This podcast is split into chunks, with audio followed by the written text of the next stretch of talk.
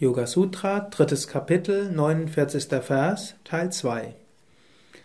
Aus Samyama und Konzentration und Meditation des Geistes und Meditation entsteht Schnelligkeit des Geistes, außersinnliches Wissen und Herrschaft über die Natur. Das letzte Mal hatte ich viel gesprochen über Schnelligkeit. Die nächste Wirkung, von der Patanjali spricht, ist außersinnliches Wissen.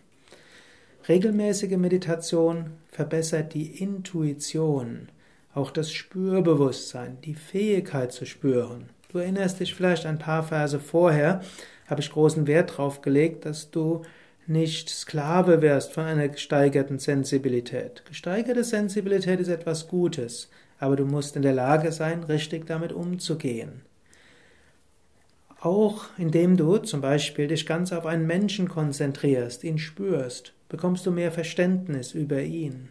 Wenn du mit großer Konzentration dich auf eine Sache einlässt und sie wirklich erspürst, bekommst du ein intuitives Wissen und Verständnis darüber. Alles, was du mit ganz großer Konzentration und Bewusstheit angehst, und zwar mit vorurteilsfreier, entspannter Bewusstheit, erweckt in dir Prajna, höheres Wissen. In diesem Fall nennt er das außersinnliches Wissen, beziehungsweise unabhängig von äußeren Werkzeugen Wissen.